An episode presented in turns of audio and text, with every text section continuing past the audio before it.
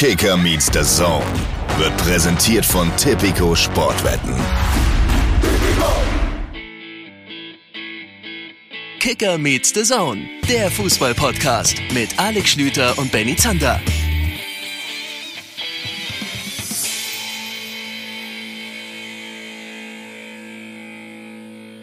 Liebe Leute, ein herzliches Hallo. Kicker meets the Zone ist ja ein herzliches Hallo. Oh, das klang aber irgendwie sympathisch. Also ich, kling, ich finde, dass ich ja selten sympathisch klinge vor so einem Mikrofon, aber ein herzliches Hallo. Wenn ich das jetzt als Hörer gehört hätte, hätte ich mir gedacht, ach, das ist aber netter. Das ist, ja, genau. Wenn der Hörer aber komplett zuhört und verfolgt, dass du direkt sagst, dass das gerade mega sympathisch von dir war, glaube ich, dass der Hörer eher sagt, das war aber ein Arschloch. Ja, aber ja. das ist nur, ich äh, mach erst mal fertig, ich sag dann Hallo. Das ist die äh, leicht angekratzte Stimme von Alex Schüter, der heute bei mir als die menschgewordene Teekanne in diesen Podcast eingehen wird. Auch ich habe äh, das ein oder andere ganz zarte Halsbonbon hier im Mund, denn es ist die Zeit des Jahres, es ist die Vorweihnachtszeit und äh, ja, ihr vielleicht jetzt auch irgendwie so halb mit dem Kopf über so einem Topf hängend, inhalierend hört diesen Podcast. Das war tatsächlich eins der Szenarien, was bei mir in den letzten Wochen so vorrangig passiert ist. Deswegen herzlich willkommen, mein Name ist Benny Zander und wie gesagt, Alex Schüter, der Mann, der mich heute in diesem Podcast schon einmal als Arschloch bezeichnet hat, ist auch da. Ist eine ordentliche Quote. Hallo zusammen. Ich versuche so sympathisch, wie es nur geht, mit dieser leicht angekratzten Stimme. Vor mir ist ein Tee, Marke nenne ich nicht, Geschmacksrichtung Holunderblüte, Minze, aber so hab das habt ihr längst rausgehört. Dass du ein Holunderblüte-Minze-Typ bist, so habe ich dich ein. Wenn man krank ist, Ja? auch einfach mal einen klassischen, guten, alten Salbei nehmen. Und Ich bin, ja nicht, sowas. ich bin ja nicht krank, ich bin ja nur betrunken. Ach so, okay. Mein lieber Mann. Das ist übrigens der Titel meiner Autobiografie in vielen Jahren. Liebe Grüße an Harald Junke. Ähm, ähm, ich war mal wieder Boseln, hat vielleicht der ein oder andere mitbekommen. Es ist, äh, it's, it's that time of the year. Stammhörer, die Leute, die uns seit vielen Jahren verfolgen, die wissen, dass ich das einmal im Jahr in meiner Heimat, Schrägstrich Studentenstadt Göttingen mache. Und ich sag dir ehrlich, ich, ich bin hier wieder zurück nach Hamburg gekommen und konnte ganz ehrlich dieses Wochenende zusammenfassen mit den Worten, es war wie immer, es war super. Äh, Weil es irgendwie immer das gleiche ist, man sieht seine Kumpels wieder und es hat mittlerweile, es hat ja auch einen Grund, dass wir zusammengefunden haben und uns seit so vielen Jahren noch gut verstehen und da jährlich treffen.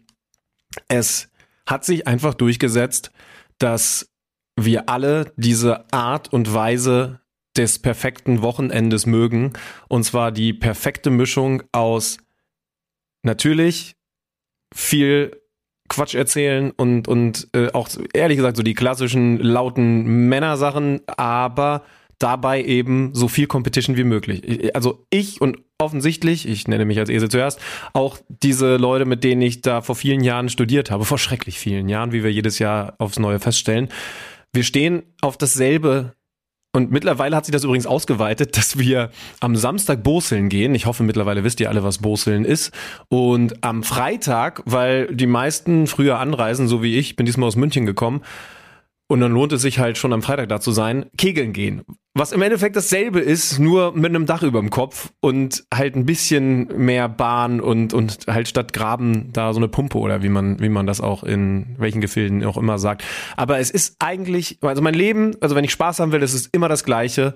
Ähm, es ist Spaß haben und dabei aber im besten Fall trotzdem um irgendwas spielen. Leider ist mein Ego offensichtlich so.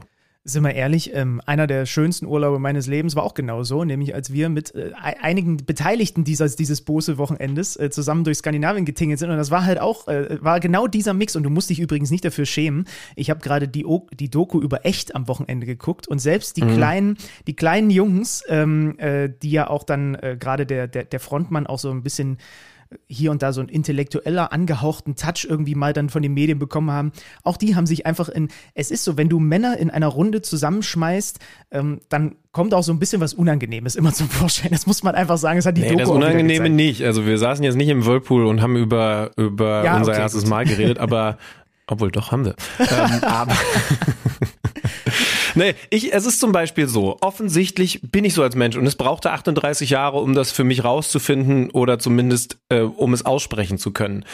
Ich stehe dazu, ich bin ein Mensch, der an einem 9. Dezember irgendwo auf einem Acker bei Göttingen steht mit einer Boselkugel in der Hand und der mehrere lange Minuten fachsimpelt, ob man quer über den Acker abkürzen sollte, um noch irgendwie eine Chance zu haben, das verdammte Team Nord zu schlagen, oder ob man versucht, die Sache und sich dabei anfängt, innerhalb der Mannschaft, wir waren, wir haben Fünfermannschaften gemacht, ähm, ganz kurz auf Lebzeiten voneinander zu trennen, weil es unterschiedliche taktische Auffassungen gegeben hat und dann aber natürlich wieder in den Armen zu liegen, als der Weg quer übers Feld regeltechnisch grenzwertig. Wir haben eine Grauzone gefunden, doch funktioniert hat. Und das bin ich offensichtlich. Dann, dann ist es halt offensichtlich so. Natürlich gehört dann das, das, äh, das Siegerbier dann am Ende auch dazu, völlig klar. Klammer auf, wir haben doch nicht gewonnen, Klammer zu, aber, aber ähm, wir haben das Bier trotzdem getrunken. Das ist offensichtlich meine Identität. Und das war sie wahrscheinlich auch schon immer. Jetzt kann ich halt offen drüber reden. Gottes Willen, Schüdenmann ist schon 38, zwei Jahre noch bis zur 40. Ich habe am Wochenende die Echt-Doku und die Doku über Viva, beides in der ARD-Mediathek geguckt. Gott, sind wir alte, alte, unangenehme Typen mittlerweile hier vor so einem Mikrofon. Wir haben ja eine relativ junge Hörerschaft. Schön, dass ihr trotzdem hier zuhört, auch wenn äh, offensichtlich. Nee, die sind jetzt raus. Ah, die sind spätestens jetzt raus. Aber die sind seit dem Wort Boseln raus. Ja, wer das, wer das nicht weiß, der hat in den letzten Jahren nicht zugehört, einfach mal googeln. Es geht darum, einfach eine Kugel mit so viel Carraro wie möglich irgendwie durch eine Botanik zu feuern. Mehr habe ich von dem Spiel auch nicht verstanden, aber das Ding immer nee, so. genau, du, du, hast quasi Wikipedia zitiert gerade. Okay. Aber vielleicht kriegen wir ja. Es ist ein fantastisches Spiel, das kann ich euch, das kann ich euch sagen. Wenn, wenn ihr ähm, noch ganz, also es ist der 11., 12., an dem wir heute aufnehmen, wenn ihr noch super spontane Idee für eine Weihnachtsfeier braucht oder einfach nur super spontan ähm, eine Idee, um eure nächsten Wochenenden zu verbringen, dann kann ich das empfehlen. Vielleicht kriegen wir die Hörer ja wieder äh, zurück mit Fußballinhalt. Äh, übrigens, die Hörer Deutschland, Österreich, Schweiz ist ja klar, aber der Spotify Rap Jahresrückblick hat uns auch verraten, dass wir die meisten neuen Hörer in folgenden Ländern haben, Alexander Schüder. Österreich auf 1 und jetzt wird's wild. Kanada auf 2, Australien auf 3, die Tschechische Republik auf 4 und Dänemark auf 5. Und ich möchte ganz dicke Batsch, Bat, wie sagt man? Baccios, sagt man, glaube ich, ne? Das italienisch eingedeutschte. Äh, also äh, die, den ein oder anderen äh, äh, Schmatzer rüberschicken nach Kanada, Australien, Tschechien und Dänemark, weil dort Menschen offenbar Kigamin Saison hören. Na, die Tschechen gehen auf mich, würde ich sagen. Ich habe im vergangenen Jahr schon sehr, sehr viel tschechische Inhalte gesendet. Das war immer so ein bisschen mit der Antenne. Und Schwanzer da. Ähm, naja, gut. ja, da kannst du froh sein, dass wir nicht so viele Tschechen verloren haben. Ähm, wobei die Spotify-Statistik ja nicht zeigt, ob die schon wieder weg sind. Aber ja, die sind seit, seit, die sind seit dem Wort Boseln auf jeden Fall wieder weg. ähm, ist, so, ist so ein Küstensportler. Ich glaube nicht, dass, äh, also, also die Tschechen, sorry, und, und all the Canadians and, and, and Australians, sorry. Ähm, Boseln ist, glaube ich, wirklich ganz weit weg von euch. Aber ey, vielleicht kriegen wir es sogar hin. Kanada ist ja so ein weites Land mit vielen Feldwegen. Ich war noch nie da, aber so stelle ich es mir vor. Da kann man vielleicht so eine Sportart auch noch etablieren. Ähm, lass uns über die Sportart reden, die dann doch noch mehr als Boseln diese Nation bestimmt. Bist bei mir? War der beste Spieltag der Bundesliga bislang, der Saison? Ja, du bist ja gerne in solchen Extremen unterwegs, das weiß ich ja, aber in dem Fall würde ich dir zustimmen. Also es war allein von der ganzen Konstellation mit den Topspielen, auf die wir gleich, wir nehmen uns heute ja ein bisschen mehr Zeit dafür, äh, intensiv blicken werden, mit Stuttgart-Leverkusen, mit Dortmund-Leipzig, auch mit so einem klanghaften, namenhaften Duell Frankfurt gegen Bayern und dann auch wie die Spiele gelaufen sind.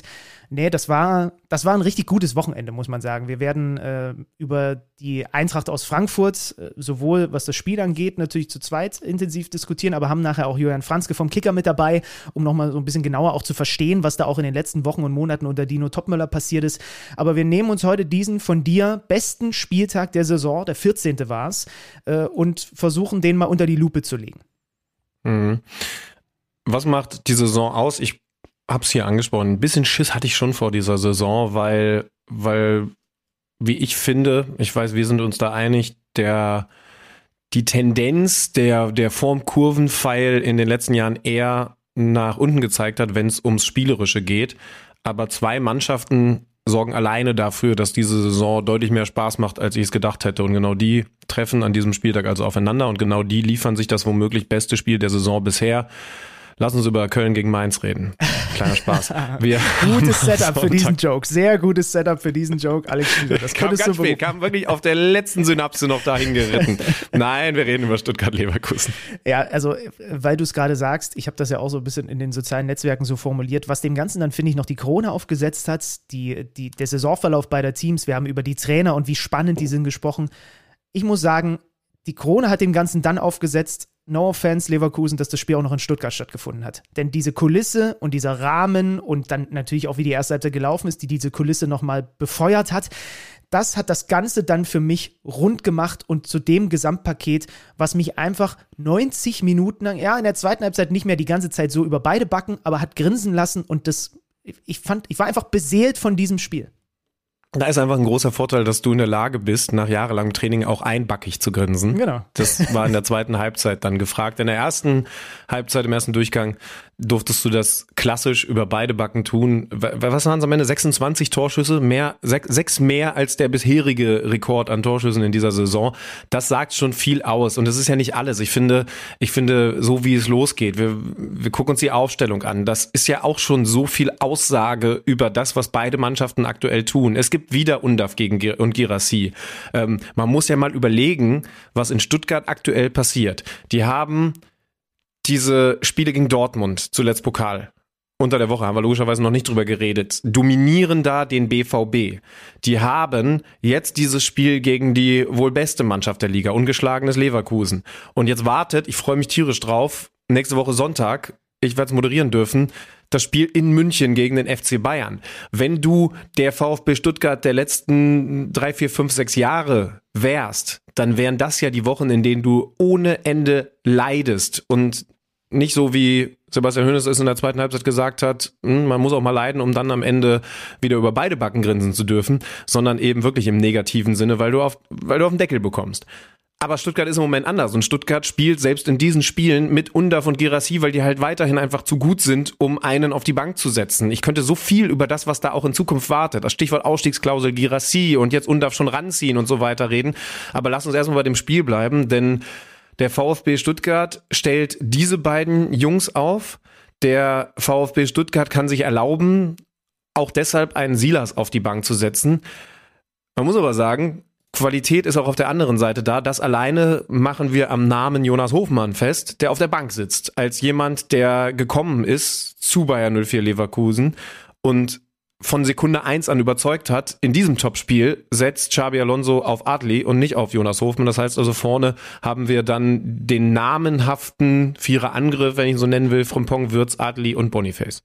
Ja, und interessanterweise hat Xavi Alonso nicht die Erklärung zugelassen, dass es irgendwie was damit mhm. zu tun haben soll, dass er mehr ins Umschalten kommen möchte gegen den VfB Stuttgart. Kann man ja sogar. War also, das die Wahrheit? Was glaubst du? Jetzt, wo, wo, du weißt, wie dieses Spiel gelaufen ist, vor allen Dingen die erste Halbzeit? Nein, war nicht die Wahrheit. Also zumindest äh, nicht für mich. Sagen wir mal so, da hat er was anderes verkauft, als der Hintergedanke war, glaube ich. Wobei ganz kurz, ne? Also, das ist ja dieselbe Frage im Endeffekt wie läuft die erste Halbzeit komplett oder nur was die Chancen angeht, anders als Leverkusen es wollte. Denn Stuttgart war eben auch die spielbestimmende Mannschaft. Und das ist eben dann die Frage, die auf genau diese Personalie und die grundsätzliche Taktik von Xabi Alonso zurückzuführen wäre. Wollte der auf jeden Fall umschalten und deswegen war es okay für ihn, dass Stuttgart so viel Ball hat? Oder wollten sie eigentlich die balldominante Mannschaft sein und haben das nur nicht hinbekommen, ne? ohne dass sie sich jetzt permanent hinten reingestellt haben. Das haben sie über, über den kompletten Spielverlauf gehabt an da. Erste Halbzeit war es, äh, erste Halbzeit waren es 57 Prozent Ballbesitz für den VfB und ich habe mir auch noch ja. mal hier rausgeschrieben, nach ich glaube, knapp 10 Minuten waren es 75 Prozent, ja, ja, mit 3 zu 0 Torschüssen und nach 20 Minuten waren es immer noch über 60 Prozent. Und um deine ja, Frage zu am beantworten. Am Ende übrigens 52 Prozent. Genau, weil sich also dann natürlich in der, gedreht. Genau, weil sich dann gedreht hat. Um deine Frage zu beantworten, aus meiner Sicht ist diese erste Halbzeit überhaupt nicht so gelaufen, wie Xabi Alonso sich das äh, auch vom Ansatz her vorgestellt hat, weil es würde mich auch wundern, was wäre denn der Grund als Leverkusen nach dieser Saison, okay, du hast ähm, äh, du hast natürlich eine, eine, höhere Belastung durch den internationalen Wettbewerb, aber das ist vielleicht das Einzige. Aber warum sollten sie was an ihrem, an ihrem Fußball verändern und sich so sehr an den VfB Stuttgart anpassen? Ähm, ja. Warum sollten sie nicht einfach in Anführungsstrichen, wenn der VfB es ihnen denn ermöglicht hätte, so weitermachen. Aber die sind natürlich, du hast es ja gesagt, äh, so dermaßen heiß da rausgekommen, haben, was war das Ding mit Tapso Bakler auf der Linie? Ich glaube, da waren gerade sieben Minuten gespielt oder so, ne? Also äh, mhm. haben, haben so einen guten Start hingelegt, waren so präsent, so, so dominant, so, so giftig, dass Leverkusen in, dieses, in diese Art zu spielen gar nicht reingekommen ist. Also ich kann mir nicht vorstellen, dass es angelegt war von Xabi Alonso und seinem Trainerteam, dass die erste Halbzeit so gelaufen ist, wie sie gelaufen ist, sondern das lag an einem bärenstarken, überragend selbstbewusst auftretenden VfB Stuttgart, dass das so eine ersten 45 Minuten geworden sind.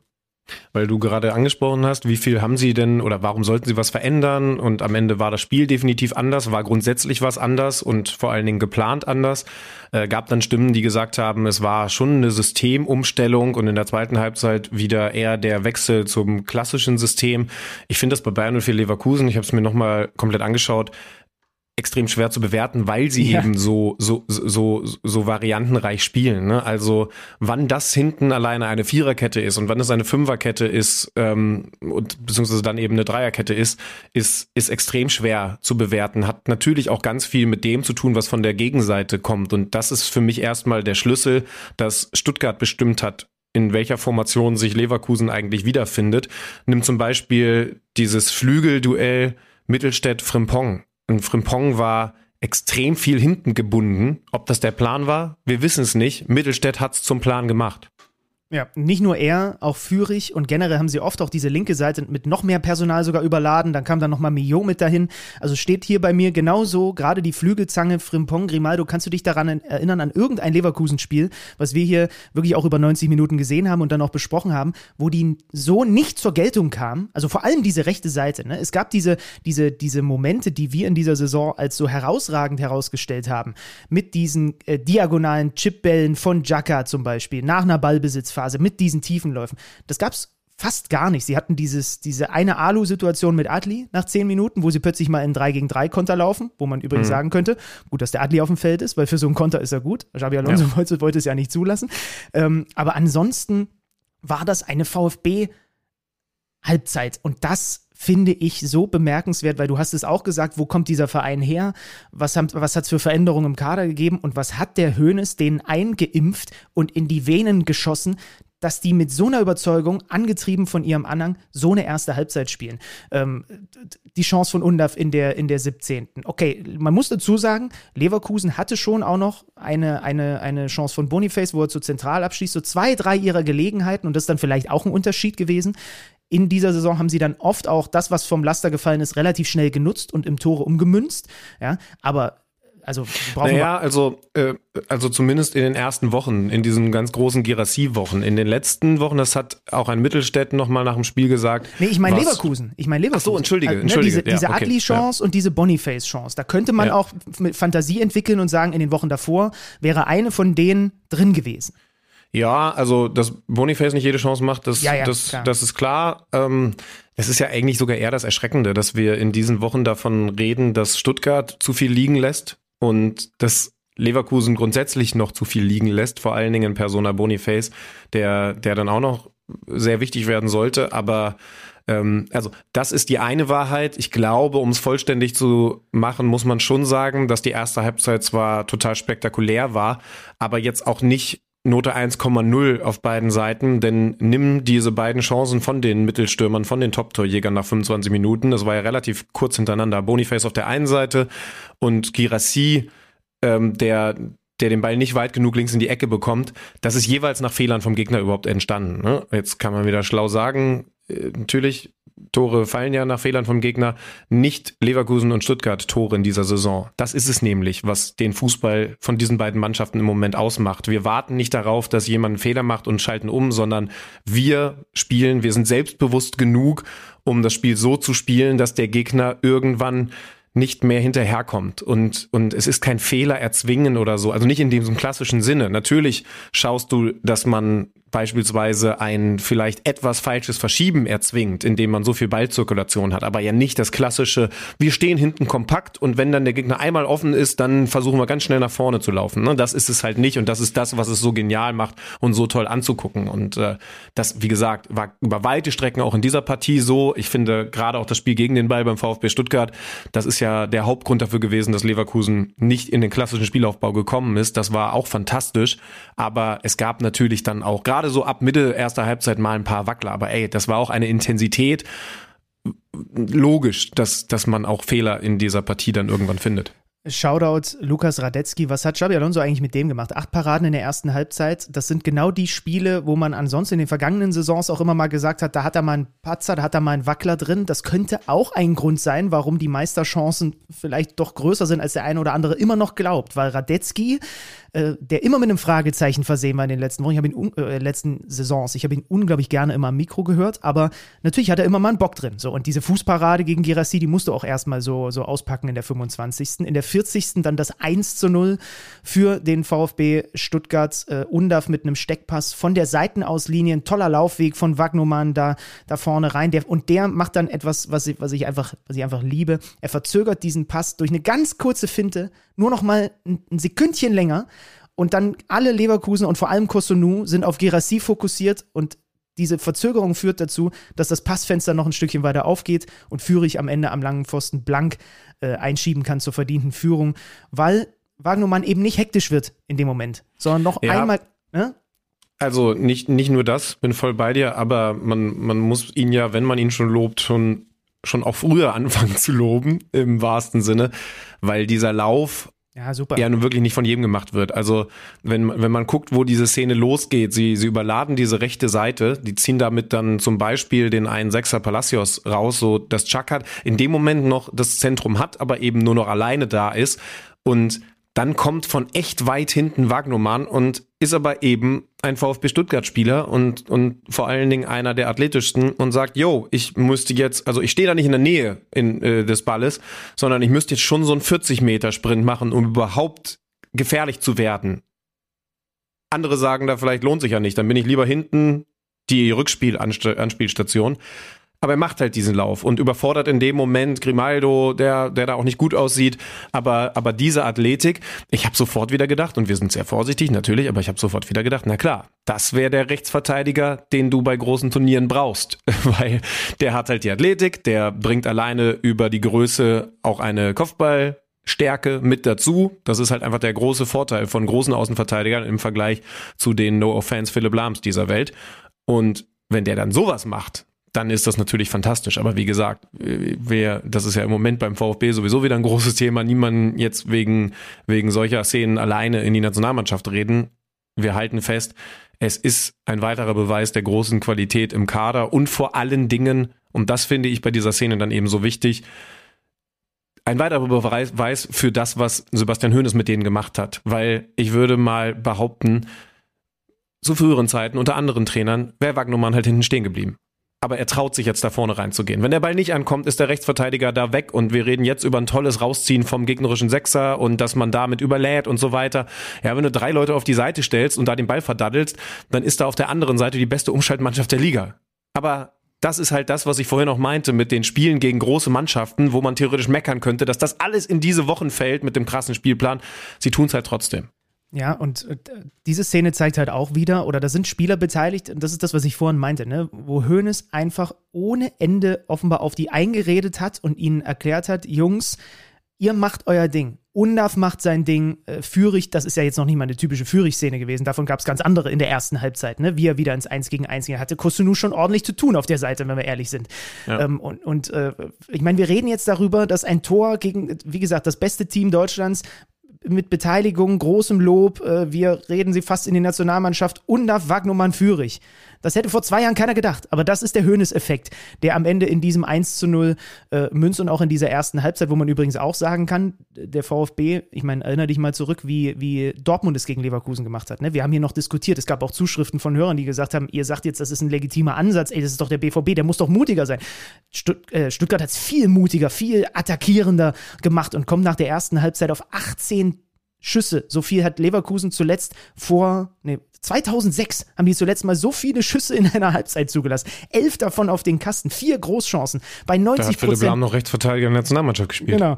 Bei 90 Prozent Passquote, bei ständig den Ball zurückerobern. Ja? Äh, also schon, das war eine erste Halbzeit ähm, fast wie aus einem Guss. Das Einzige ist, wenn du dann auch auf den XG-Wert geguckt hast, ähm, du kannst fast mehr rauspressen. Das war auch ein Thema nach dem Spiel, äh, als Sebastian Hoeneß bei uns am Mikrofon war. Das Thema Chancenverwertung, was ja durchaus in den letzten Wochen immer mal wieder eins gewesen ist. Wir hören mal rein, was er dazu gesagt hat. In den ersten Spielen waren wir unglaublich effizient, ja, darf man auch nicht vergessen. Haben wir immer in den entscheidenden Momenten gefühlt am Anfang Tore gemacht, insbesondere natürlich Siru. Ähm, ja, wir machen äh, viele Dinge richtig, äh, wir, wir, kreieren viele Chancen gegen Leverkusen. Äh, ich weiß nicht, ob sie das in der Form schon, schon, schon erlebt haben, ähm, gerade in der ersten Halbzeit, wie wir sie auch verteidigen mussten, wie wir sie hinterherlaufen mussten. Und deswegen, ich will heute nicht zu viel äh, kritisieren. Äh, ich bin, bin tatsächlich stolz auf die erste Halbzeit, auch auf eine andere Art und Weise stolz auf die zweite Halbzeit. Weil sie da halt leiden mussten in der zweiten Halbzeit und auch das konnten. Und nur ein Spielen reicht eben nicht. So würde ich es zumindest mal interpretieren. Sebastian mhm. Hoeneß am Mikrofon bei Lena Kassel. Mhm. Also ähm, ich finde es ja auch gut, dass, also auch das hatten wir, glaube ich, sogar auch besprochen, ne? wie, wie, unglaublich effizient sie in den ersten Wochen waren. Und äh, ich meine, wo wären sie jetzt, wenn sie diese Effizienz weiter gehalten hätten? Ne? Da war Gerassi natürlich dann auch zwischenzeitlich mal nicht da. Ähm, aber da muss man ja fast schon, da wird es ja fast schon gruselig, wenn wir ehrlich sind. So, und jetzt, jetzt müssen wir es aber auch nochmal umdrehen aus Leverkusener Sicht. Wir haben schon über so ein paar Dinge gesprochen. Flügelzange hat nicht so funktioniert oder war nicht ansatzweise so in Erscheinung wie in den Wochen davor. Sind sehr viel mit der Defensive Offensivarbeit beschäftigt, sind hinten gebunden. Wirtz hat zwar viele Ballkontakte gehabt in der ersten Halbzeit, aber nicht so wirklich irgendwie große ja. Offensivimpulse. Genauso Jaka. Und dann aber ein richtig guter Start von Leverkusen in Halbzeit Nummer zwei. Und dann halt optimal aus Werkself-Sicht. Deswegen hatte ich noch gesagt, der eine oder andere auf Twitter meinte schon, naja, vielleicht ist ja auch Stuttgart das beste Team Deutschlands. Und ich dachte mir dann aber so, ja, jetzt warte doch erstmal die Reaktion ab. Wir haben jetzt eine Halbzeit gespielt, jetzt gucken wir mal, was von Leverkusen kommt. Und sie kommen halt zwei Minuten nach Wiederanpfiff sofort mit dem Ausgleich. Jaka mit einem perfekten, auch noch direkt gespielten Pass in die Tiefe. Sagadu, der sich ein ganz klein wenig verspekuliert, was seine Position angeht, weil er noch einen Schritt Richtung Ball macht, der dann aber doch an ihm vorbeigeht. Und dann ist Boniface durch Sagadu kriegt ihn sogar noch fast eingefangen, macht noch Druck, aber Boniface kriegt trotz dieses Drucks diese Flanke rüber hin und Wirtz steht blank und macht das 1 zu 1, weil Leverkusen auch schon in den zwei Minütchen davor äh, schon mit mehr, einfach mit mehr von allem rauskam, ne? War ein perfekter Leverkusen-Angriff mit, mit diesem Dreieckspiel. Ich glaube, außen ja. war Adli, Chaka, Boniface war ein typischer Chaka, aber natürlich auch ein typischer Boniface. Das ist das, logisch das, was ich vorhin gemeint habe. Das kriegst du halt von dem und jetzt muss ich überlegen. Ich glaube, du kriegst es gerade von keinem anderen Mittelstürmer und wir haben ja ein paar gute. Ne? Also diese Mischung mit dem Tempo und der Athletik meinst du? Ja, dass der da halt rausgeht aus der Mittelstürmerposition, die am Ende von Würz nachbesetzt wird, weshalb er überhaupt noch einen Assist draus macht. Denn selber Abschluss wäre aus dem Spitzenwinkel schwierig gewesen, dass er dies, das Tempo hat, um in die Tiefe geschickt zu werden und dann diese, natürlich diese Stabilität hat gegen nicht irgendwen, sondern Sagadu. Also das ist ja einer der wenigen Menschen in der Fußball-Bundesliga, die vom Körperbau her überhaupt mit ihm mithalten können, mit, mit Victor Boniface, dass er bei ihm stabil bleibt, trotz Kontakt, das absorbiert und deswegen in der Lage ist, den Ball überhaupt noch so rüber zu spielen und er eben auch in der Lage ist, hochzuschauen, den Ball sauber quer zu legen. Der Abschluss gar nicht so easy dann gegen die Laufrichtung von Würz, aber sind wir ehrlich, das war von Würz gewohnt, dass der technisch die Qualität hat, das dann sauber zu vollenden und ja, entsprechend muss ich sagen, in dem Moment habe ich Sorge gehabt um, um Stuttgart, dass, dass Leverkusen sagt, okay, ja, ihr habt, ihr habt, also wie, wie so zwei, zwei Boxer, so ihr habt, ihr seid rausgekommen, ihr habt uns überrascht. Ähm, ihr habt aber, also ihr hättet, ihr hättet den Punch setzen müssen. Also ihr hattet uns in den Seilen, aber komplett. Und dann habt ihr euch gedacht, warten mal kurz mal den, den Gong ab und dann ähm, machen wir das in der zweiten Runde so weiter. Und das hättest du halt dann nicht tun dürfen. Das, was und ich glaube, es ist exakt das, was Sebastian Hönes meinte. Dann aber passiert ist, ist, dass sich der VfB mit einem verbesserten Leverkusen, auch einem besser angepassten Leverkusen, über den Kampf in Richtung Unentschieden und rettet, wollte ich sagen, wäre aber, wäre aber zu viel, weil das dann ein ausgeglichenes Spiel gewesen ist. Leverkusen hat es irgendwie in den Griff bekommen, ohne es aber eben klassisch Leverkusen-mäßig zu dominieren. Gibt dann in der 88. nochmal noch mal eine große Chance von Tar nach einem Abpraller, so, so ein Volleyschuss, der, der rein kann. Ganz, ganz vergleichbar aus anderer Position, aber vergleichbar mit dem, was wir bei Dortmund in der Schlussphase gleich noch besprechen werden. Und trotzdem ist es ein, ein 1 zu 1 bei dem würde ich jetzt mal meinen, zum Beispiel die Konkurrenz aus München, aber sicherlich auch aus die, die aus Dortmund und, und Leipzig, mit offenem Mund dagestanden hat über weite Strecken der Partie und dann sagt, ich glaube, 1 gegen 1-1 ist jetzt nicht so schlecht, weil diese Mannschaften werden sich bis Ende der Saison da oben tummeln und wenn wir weiter gut spielen und mit diesen beiden Top-Mannschaften mithalten, dann können wir froh sein, dass die sich so ein bisschen die Punkte genommen haben bei dieser Partie. Ja, also diese, diese Phase unmittelbar nach, nach Wiederanpfiff, ähm, ne, wo dann Jacka auch noch die Latte trifft, da dachtest du, da dachte ich schon für eine Sekunde, kippt es jetzt vielleicht komplett? Ist es nicht? Du hast es gesagt. Stuttgart hat es dann wieder ausgeglichener hinbekommen und ähm, demzufolge geht, wenn du die beiden Halbzeiten zusammennimmst, ein, äh, das Unentschieden auch in Ordnung. Und Leverkusen ist jetzt mit 36 Punkten Tabellenführer, vier vor den Bayern, die noch ein Nachholspiel haben. Ist Dortmund überhaupt noch Konkurrenz für Leverkusen? Das sind elf Punkte äh, Differenz. Da werden wir gleich drüber diskutieren. Aber es war unterm Strich auf jeden Fall in vielerlei Hinsicht ein bemerkenswerter Sonntagnachmittag. Und schönerweise, ich meine, wie oft hatten wir das auch in den vergangenen Jahren, dass man sich auf Topspiele gefreut hat und die haben dann nicht gehalten und nicht geliefert. Ja, und das Spiel hat in vielen Facetten, auf viele Art und Weisen, die Fußball, moderner Fußball mit sich bringt, hat es geliefert und das ist dann wirklich einfach nochmal ein Zeichen gewesen. Diese beiden Trainer und diese beiden Mannschaften, die sind for real, die sind legit, die sind deswegen da oben, weil sie einfach so gut sind. Das ist kein Ausrutscher. Ja, dann überlasse ich dir direkt die Überleitung zum zweiten Sonntagsspiel, was auch immer du damit jetzt machst. Ja, das war eher so ein, also sagen wir mal, nach der, nach der, da, da ging die Herzfrequenz wieder ein bisschen runter, vorsichtig formuliert, bei Köln gegen, gegen Mainz. Am Ende ein 0 zu 0. Äh, Jonathan Burkhardt, Startelf Comeback, natürlich schön, hatte auch eine Chance in der Anf Anfangsviertelstunde, wo Carstensen super blockt. Mainz ist in der ersten Halbzeit aktiver, hat mehr Chancen, hat auch äh, einige Abschlüsse im Kölner 16er. Die Kölner sind irgendwie sind da, aber eher so am Reagieren als am Agieren. Das ist ja eigentlich das, was, was Steffen Baumgart nicht so gefällt. Und in der zweiten Halbzeit werden sie dann besser. Trotzdem gibt es auch nochmal diese Chance von Ajork, wo Schwebe das Ding so, so, ein bisschen glücklich auch am eigenen Tor vorbeilegt. Und in der, in der letzten Viertelstunde, da kommt dann Köln plötzlich auf. Da hast du diese zwei so ein bisschen verrutschten Flanken, die gefährlich werden. Äh, Thielmanns Flanke, die am, am Pfosten, da haben sie dann nochmal ein bisschen gekurbelt. Aber das war schon ja, das war einfach Fußballarbeit, die aber vielleicht auch, der eine oder andere hat sich natürlich darüber lustig gemacht, nachdem man vorher das andere, die andere Komponente des Fußballs gesehen hat. Naja, aber da spielt halt der 16. gegen den 17. Und wo soll dieser, wo soll das Selbstbewusstsein herkommen? Ja, die, die beiden schwächsten Offensiven der Liga und da muss man ja dann auch zur Vollständigkeit sagen, dass Davy Selke ja das Problem hatte, dass ähm, ich sag mal, er hatte dasselbe auf, auf äh, er hatte dasselbe, was was die Hälfte meiner Bosel-Truppe am heutigen Montag auf dem blauen Schein stehen hatte. Mit da Magen-Darm war nicht in der Lage, von Beginn an zu spielen. Und Tigges sah nicht gut aus, ne? Genau, also. Tigges ist, ja, das, also ich habe in der vergangenen Woche ja gerade gesagt, dass man bei Selke bei, bei allem Schmunzeln, was man vielleicht dann auch immer mal wieder hat, einfach festhalten muss, dass der diese, diese Torgeilheit hat und das egal in welchen Momenten bis hin zu Standardsituationen, das geht ihnen natürlich dann ab. Und ey, die, seine Berechtigung hat, hat das, was diese beiden Mannschaften da machen, definitiv äh, waren ja auch große Themen ähm, beim ersten FC Köln in den letzten Tagen, was, was Verpflichtungen, mögliche Abgaben und so weiter angeht. Also da muss man ja auch mal ehrlich sagen, dass, dass, dass das eine eigene eine andere Welt ist als die des VfB Stuttgart und Leverkusen, auch wenn die wahnsinnig gutes Zeug aus ihren Möglichkeiten gemacht haben.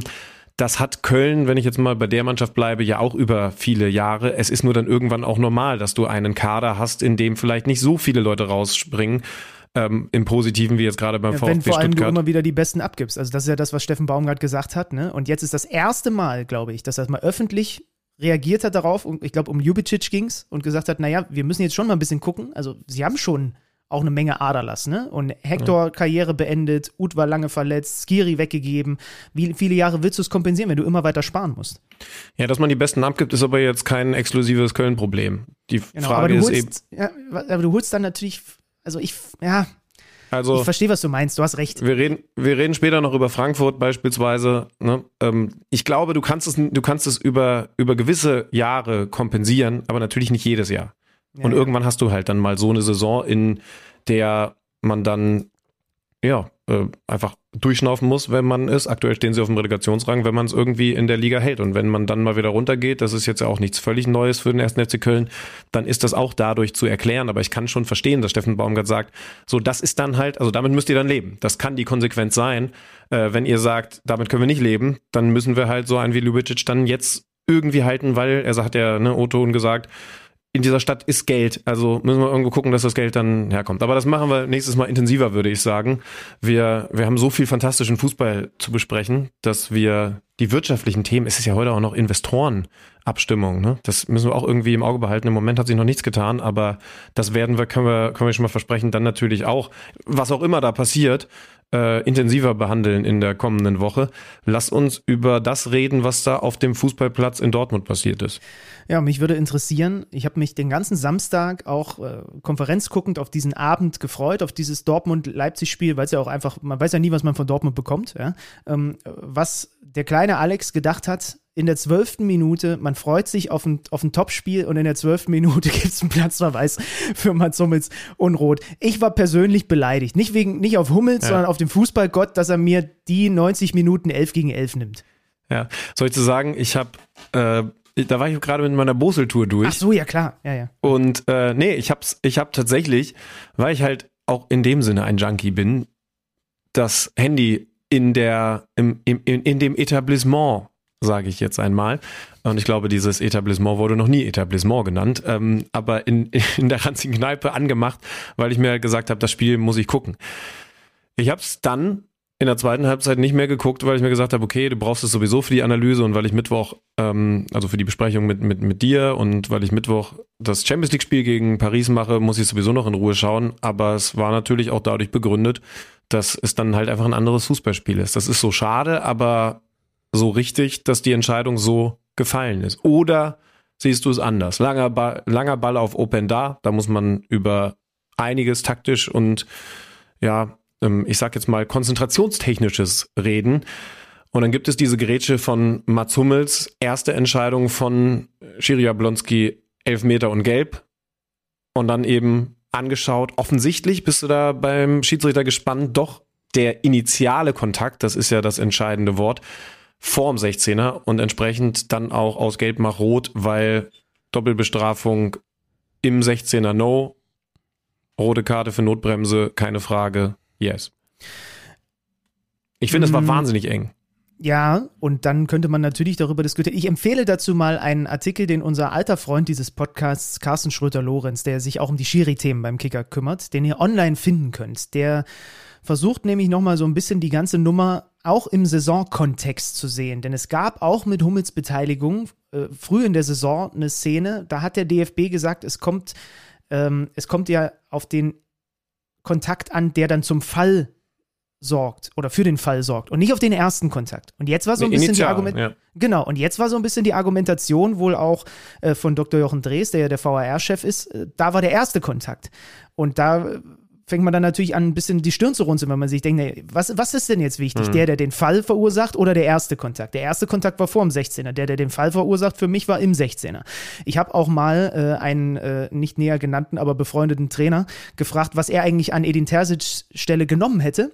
Äh, lieber Elfmeter und Gelb oder Platzverweis und Rot, weil erinnerst du dich, wir hatten die Diskussion vor kurzem ja. und da war die ganz klare Aussage, hundertprozentig Strafstoß und Gelb, gerade in diesen vielen englischen Wochen.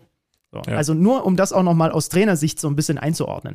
Ähm, Hummels hat ja selber dann nach dem Spiel gesagt, er darf da nicht runtergehen zur Grätsche. Es ist natürlich auch die sch schlechtestmögliche Situation für ihn, wenn man ehrlich ist, wie Meunier, der plötzlich wieder eine Rolle spielt beim BVB, das Ding verlängert und wie soll er Openda dann halten? Äh, Terzic hat dann nachher gesagt, ihm hätte gereicht oder äh, wir, sein Zitat war sogar, wir grätschen in Deutschland zu viel, die Abwehrspieler. Das fand ich ganz interessant. Ich habe äh, ganz kurz, ich habe überlegt, ob Hummels das auch gemacht hat, weil er einfach sich in den letzten Wochen nur so durch die Stadien gegrätscht hat und zwar immer mit dem richtigen Timing.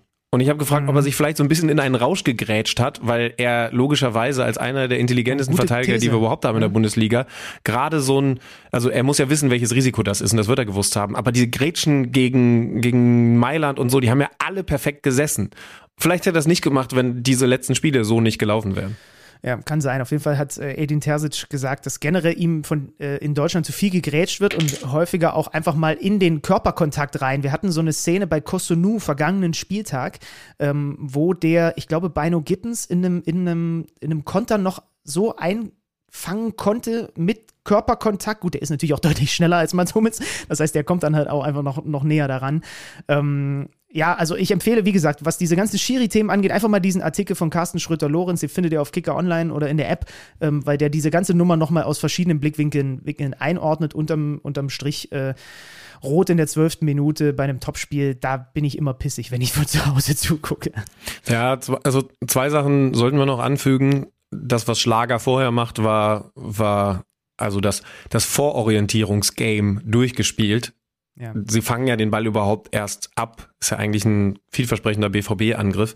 Und wenn ihr euch das nochmal anschaut, Xaver Schlager, schaut fast an der eigenen 16er Kante nochmal rechtzeitig, habe ich eigentlich die Möglichkeit, mich aufzudrehen. Emre Can ist es, der dann zu, zu offensiv gegen Schlager draufgeht mit dem falschen Timing, weil er eben Schlager nicht an diesem Pass hindern kann. Und ja, dass der dann noch leicht abgefälscht überhaupt so gut in den Lauf von Openda kommt, ist das eine.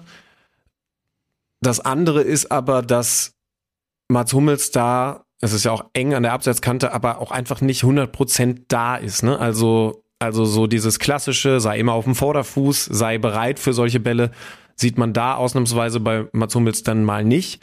Ob Meunier nicht eigentlich auch besser stehen kann, ist noch eine Frage.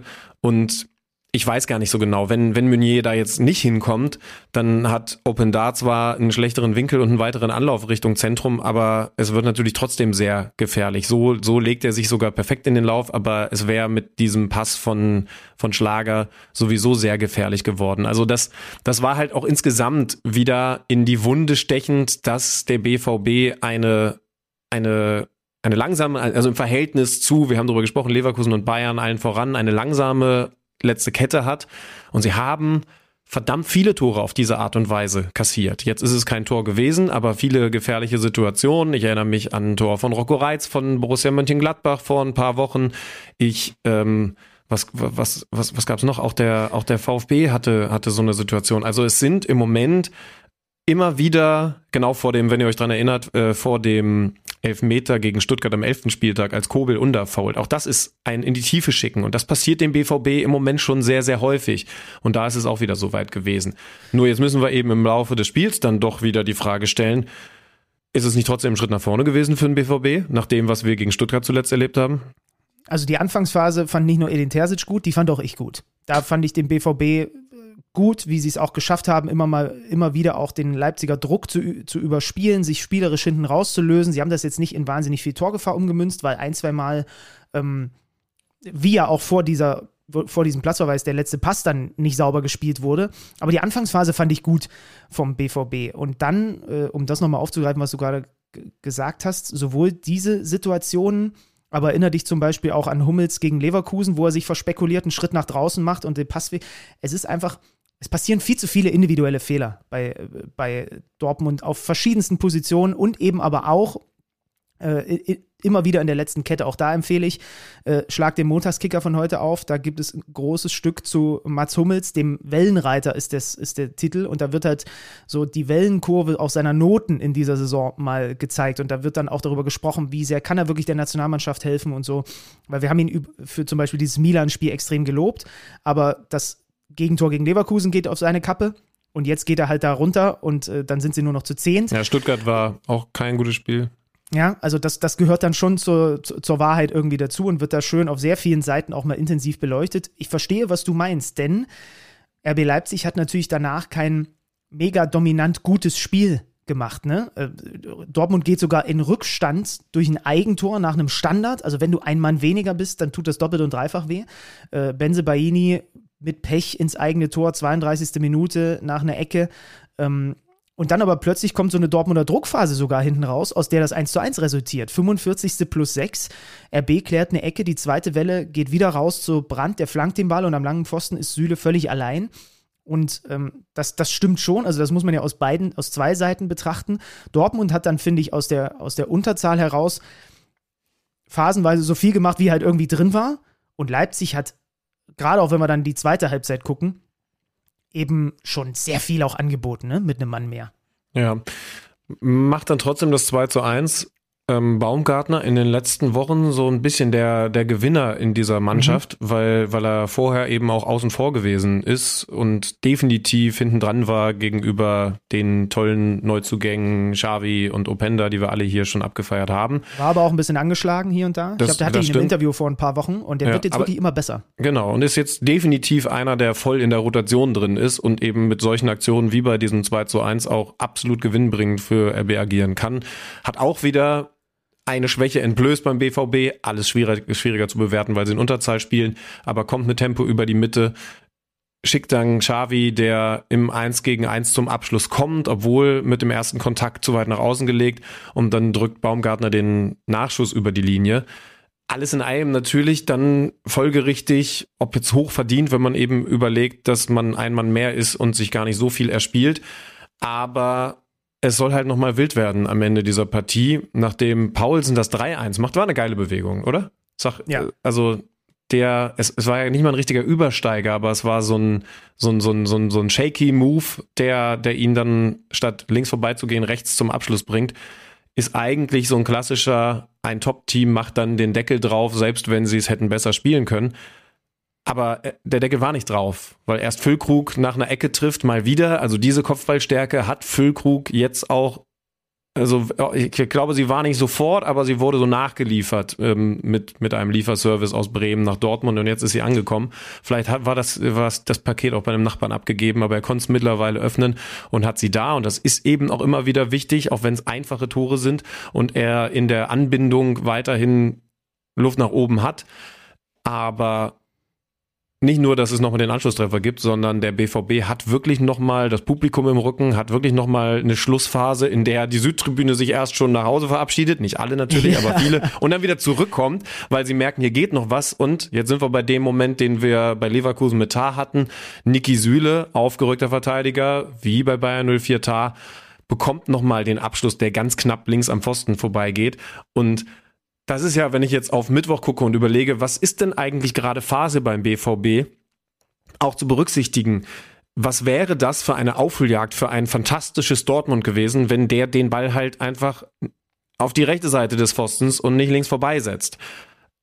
Ich finde es gerade wieder super schwer einzuordnen, was beim BVB passiert. Da war ganz viel Enttäuschung im Pokal jetzt und dann kriegst du diese doofe rote Karte und man hat trotzdem irgendwie das Gefühl, sie haben zumindest gezeigt, dass Charakter in dieser Mannschaft steckt. Und im Endeffekt ist das ja immer erstmal die wichtigste, wahrscheinlich die Grundfrage, die alle Fans an diese Mannschaft stellen gibt ja danach sogar noch mal einen Schuss von Rainer und noch mal eine Ecke. Ne? Also ja. da war wirklich in der Schlussphase war, war, war richtig was drin. Ähm, ich werde nicht schlau aus der Sache. Ich werde auch immer weniger schlau. Wir haben vor kurzem mit Matthias Dersch mal ein bisschen drüber gesprochen aus, aus aus der Zukunft von Edin Terzic. Es gibt so ein paar Prozent Wahrscheinlichkeit, die ich mittlerweile gebe, dass der im April kein Dortmund-Trainer mehr ist. Trotz dieser Champions League. Äh, äh, Leistungen seiner Mannschaft. Dazu ist das irgendwie, es sind jetzt elf Punkte Rückstand auf Leverkusen und ja, Leverkusen rasiert auch einfach durch die Liga bislang, ne? Und äh, da Schritt zu halten, fällt allen schwer. Aber irgendwie, je mehr ich sehe, und dann hört man auch Sachen, dass mit, mit Sebastian Kehl ist da so ein bisschen knirscht. Jetzt ist ein Kehl-Vertrauter, äh, ist gegangen, der, der, sein Assistent. Äh, ich, ir irgendwie passt es nicht mehr so. Und es, scheint auch, das, also muss natürlich vorsichtig sein, aber diesen Nimbus dieses, dieses Dortmunder Jungen, der doch genau da zur richtigen Zeit am richtigen Ort auf, an der Seitenlinie ist, den scheint er immer mehr, der, der, scheint immer mehr zu verrutschen. So, und jetzt können wir darüber sprechen, ist es die Kaderzusammenstellung, die das Problem ist? Müsste er seine Spielweise an den Kader anpassen, damit eben diese zum Beispiel fehlen, dieses fehlende Tempo in der letzten Kette nicht immer wieder so entblößt wird, wie du es vorhin gesagt hast. Irgendwie ich weiß nicht, ich glaube, der erlebt den Mai nicht bei Borussia Dortmund. Ich, es verfestigt sich immer mehr dieses Bauchgefühl bei mir. Ja, aber dann hast du wahrscheinlich ein ähnliches Bauchgefühl vor genau einem Jahr gehabt, dass der BVB in der Tabelle sogar noch weiter unten stand, vor der in WM, die WM-Pause ja, geht und am Ende fast Meister wird. Ne? Also ich glaube, dass die BVB-Verantwortlichen das nicht vergessen haben, so wie kein BVB-Fan diese Saison vergessen wird und deswegen natürlich weiterhin Vertrauen in Edin Terzic und seine Arbeit hat. Ich glaube, dass er immer noch am richtigen Fleck ist. Ich glaube auch, dass diese Mannschaft anderen Fußball spielen wird. Dass sie, dass sie anderen Fußball spielen muss, ist, ist definitiv klar. Sie muss, genau, das ähm, ist das richtige Wort. Sie muss anderen Fußball also spielen. Also ich finde, das große Problem ist aktuell, äh, gerade auch wenn man jetzt überlegt, was, was an diesem, bei diesem Spiel passiert ist. Versuchen wir mal aus der Pistole zu nennen, wer ist beim BVB gerade in guter Form? Kobel. Genau, so. Kriegst du noch wen? Vor zwei Wochen hätte ich es wahrscheinlich noch über Mats Hummels gesagt, kann man jetzt auch nicht mehr. Ja. Und zumindest was die Quoten angeht, ist, äh, liefert Füllkrug das ein oder andere Tor, ne? Ja, aber, aber gute Form ist es ja dann doch auch noch nicht. So, das heißt also, du hast im Moment diese Antwort auf die Frage. Jetzt überleg mal, es ist ein bisschen her, ist eigentlich unfair, aber ich bin mir sicher, dir fallen trotzdem mehr ein. Wer war in der Rückrunde der vergangenen Saison, als sie fast Meister geworden wären, in guter Form? Mhm. Und versuch mal alleine an die Namen der Offensive zu denken, denn du hättest safe um die Zeit damals Adeyemi, Malen, Aller genannt. Die sind alle drei gerade außen vor. Malen vielleicht sogar, gibt ja wilde Spekulationen, jetzt Tauschgeschäft mit Sancho bald weg von Dortmund. Äh, Adeyemi, schwierig, wissen wir. Aller natürlich mit der Berücksichtigung auf seine Krankheitsgeschichte, aber de facto eben auch nicht da, um, um auch nur annähernd zum Beispiel so eine Situation herzustellen, wie der VfB Stuttgart sie hatten mit zwei guten Neunern. Das ist im Moment gar kein Thema. Füllkrug macht da vorne noch nicht alles richtig, aber ist absolut gesetzt. Und ich glaube, Beino Gittens ist ja im Moment derjenige, der da auf dieser Unterschiedsspielerposition außen die Nase vorn hat. Entweder entweder Malen und Adeyemi kriegen die Kurve und werden wieder zu Leistungsträgern oder der wird der absolute Emporkömmling. Danach sieht's aber jetzt, und das kann man ihm ja nur wirklich nicht anlasten, in den letzten Spielen auch nicht mehr aus. Also es, es braucht, und dann merkst du schon, es braucht schon auch ein, ein individuelles Entwickeln wieder. Und natürlich kann man sagen, Sebastian Hoeneß ist das beste Beispiel, dass es mit Vertrauen und offensichtlich auch dem richtigen System für die richtigen Spieler funktioniert.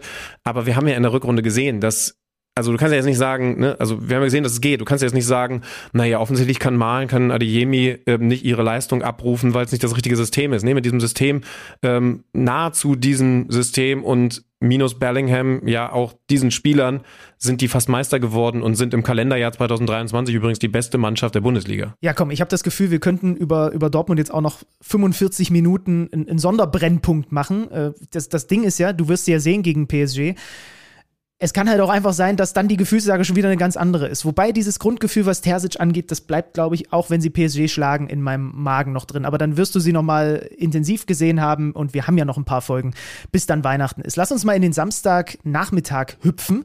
Da gab's den endlich ersten Sieg für Union Berlin nach 16 Pflichtspielen ohne Dreier. Die hatten seit Ende August nicht mehr gewonnen und schlagen Borussia Mönchengladbach, klar, die sich dann natürlich da wieder als Aufbaugegner hergeben, äh, mit 3 zu 1 beim Bundesliga-Debüt von Nenad Bielica. Zweites Spiel unter ihm, zweites Mal Viererkette mit Bonucci auf der Bank und Knoche und Late innen. Ähm, unter Fischer war es immer die Dreierkette. Volland, der plötzlich wichtig ist, zum zweiten Mal in Folge trifft, jetzt vom, vom Elfmeterpunkt nach diesem Handspiel da von Netz unglücklich, aber ist Hand. Hollerbach, der ein gutes Spiel gemacht hat. Kaufmann zum 3 zu 0 und dann Players Kopfball hinten raus. Gladbach nach Darmstadt die Schießbude der Liga und äh, ja, das Union-Gefühl ist natürlich ein extrem wichtiges. Bevor jetzt, was ist? Real Madrid, ne? Ist jetzt Champions League angesagt. Ja, ja, morgen, morgen direkt und man kann noch in die Europa League einziehen. Wichtiges, wichtiges Spiel, könnt ihr auf The Zone schauen. Ja, und Gladbach übrigens, wo wir gerade Spiele unter der Woche haben, mit dem Pokalsieg gegen den VfL Wolfsburg, mit, mit Last-Minute-Tor da noch weitergekommen, die Performance so nicht auf dem Platz bekommen gegen Union Berlin, wo neue Leute getroffen haben und doch aber zumindest so ein bisschen Union-Vibe wieder zurück war. Ja. Ich glaube, das ist das Allerwichtigste.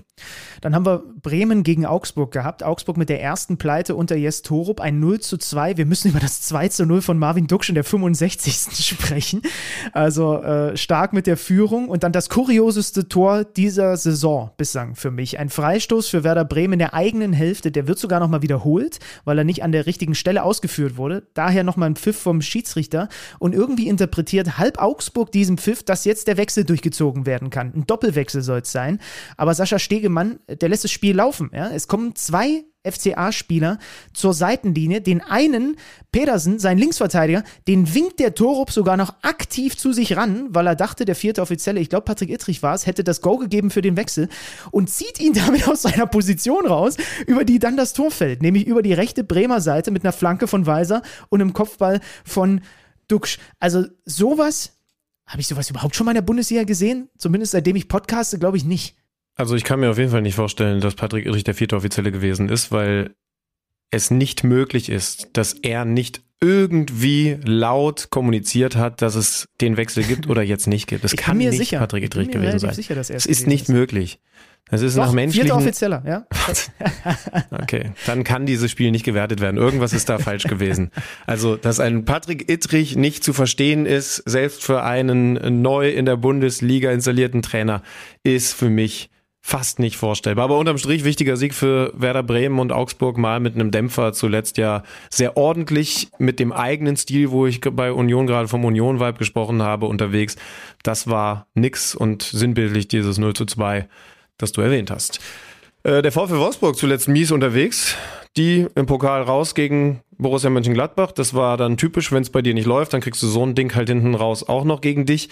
Und jetzt kriegst du ein Spiel, das du vielleicht nicht völlig dominierst, aber zumindest als überlegene Mannschaft gestaltest, doch auch wieder gegen dich gewertet, weil Freiburg mittlerweile einen hat, der nach viel, viel Anlauf und vergebenen Großchancen jetzt regelmäßig trifft. Gregoritsch, fünftes Tor im dritten Pflichtspiel, 74. Minute, Halbfeldfreistoß und dann über die Kopfbälle Ginter, Röhl und Sedia wird der Ball verlängert. Das ist der erste Torschuss des SC Freiburg in der zweiten Halbzeit gewesen. Die sind jetzt zum dritten Mal ungeschlagen in der Liga und du hast es gesagt, Wolfsburg hatte Lattentreffer, Großchance Lovro Meyer allein in der ersten Halbzeit, ne? Und verliert jetzt zum sechsten Mal in den letzten acht Spielen. Das ist dann schon mehr als eine Ergebniskrise, wenn wir ehrlich sind. Es hat kein Team in diesem Zeitraum, in diesen letzten acht Spielen weniger Punkte in der Liga geholt und mehr Gegentore gefangen als der VW Wolfsburg. Ja, und wir haben in der vergangenen Woche nicht umsonst in Wolfsburg angerufen mit der Frage, was wird das für ein Weihnachtsfest? Wir haben sie in der englischen Woche, das könnt ihr euch übrigens schon mal auf den Zettel schreiben, aber solltet ihr mittlerweile auch so gut wissen wie meine regelmäßigen Boseltouren im Dezember. Natürlich werden wir da noch eine Folge vor der Bescherung machen. Da spielt der VfL Wolfsburg gegen den FC Bayern München. Könnte interessant werden. Wir hatten auch noch, oh ja, das war ein, das war ein wichtiges Ding, tabellarisch, das Aufsteigerduell. Heidenheim gegen Darmstadt. Da war viel Bewegung drin. Am Ende war aber der ruhende Ball entscheidend. Beste für den DFB. Beste für den DFB. Drei direkte Torvorlagen per Standard in diesem Spiel von ihm. Freistoß zum 1-0, Ecke auf Mainka zum 2-2, nachdem äh, Darmstadt zwischenzeitlich das Spiel auf 2-1 gedreht hat. Und nur zwei Minuten später wieder Ecke, wieder Kopfball Mainka, wieder Tor. Jan-Niklas Beste mittlerweile sieben Vorlagen und zwölf Scorerpunkte und Heidenheim mittlerweile zwölf, äh, nee, elf Standardtore. Ist nicht der schönste Fußball. Da gucken Stuttgart und Leverkusen runter und rümpfen mit der Nase. Aber auch das hat eine Existenzberechtigung. Und Heidenheim mit diesem Sieg 14 Punkte nach 14 Spielen auf der 13. Also da kann man mal gar nichts gegen sagen. Problem auf der anderen Seite für Darmstadt. Der Trend zeigt nach unten und mittlerweile hat man sich da in der Tabelle auch eingefunden. Steht jetzt bei neun Zählern auf Tabellenposition 18. Davor Mainz und Köln. Es ist auch ein großes Verletzungspech aktuell bei den Lilien, aber das, was auf dem Platz zu sehen ist beim Team von Thorsten Lieberknecht in den letzten Wochen, ist, finde ich, schon besorgniserregend. Mit dem Zusatz, anders als beispielsweise der erste FC Köln, weiß Darmstadt natürlich, die Stadt wird jetzt nicht untergehen, wenn wir mal in die zweite Liga run runtergehen, ne? weil wir wissen schon, es ist ein Bonusjahr, dass wir hier mal wieder im Oberhaus verbringen dürfen. Damit will ich jetzt nicht sagen, dass der erste FC Köln äh, komplett untergeht, wenn sie mal absteigen. Das haben wir ja vorhin schon besprochen, das haben wir auch schon anders erlebt. Aber es ist natürlich nochmal auch da wieder eine andere Verhältnismäßigkeit. Ja, sollte halt trotzdem nicht passieren, dass du gegen den Mitaufsteiger drei Gegentore nach Standards Ja. bekommst. Vor allem das dritte, also da sind fünf Mann um Mainka rum und der ist derjenige, der dann einnetzt. Das ist halt schon Und, hart. und, und ganz ehrlich, ne, also das kannst du auch nicht mehr mit Verletzungssorgen begründen. Also wenn du, wenn du drei Tore nach Standards zulässt, kannst du halt nicht sagen, ja, dooferweise sind ja auch viele verletzt. Das ist dann, das ist dann anders zu erklären. Und wichtig ist, dass sie für sich persönlich selber diese Erklärung finden. Fünf Tore in Heidenheim, eins mehr in Frankfurt nur sehr ungleich verteilt. Der FC Bayern München kriegt eine richtige Reibe. Das kann es doch noch nicht so oft gegeben haben in der Bundesliga-Historie. Unser Geschichtsschreiber aus dem Keller klärt uns auf.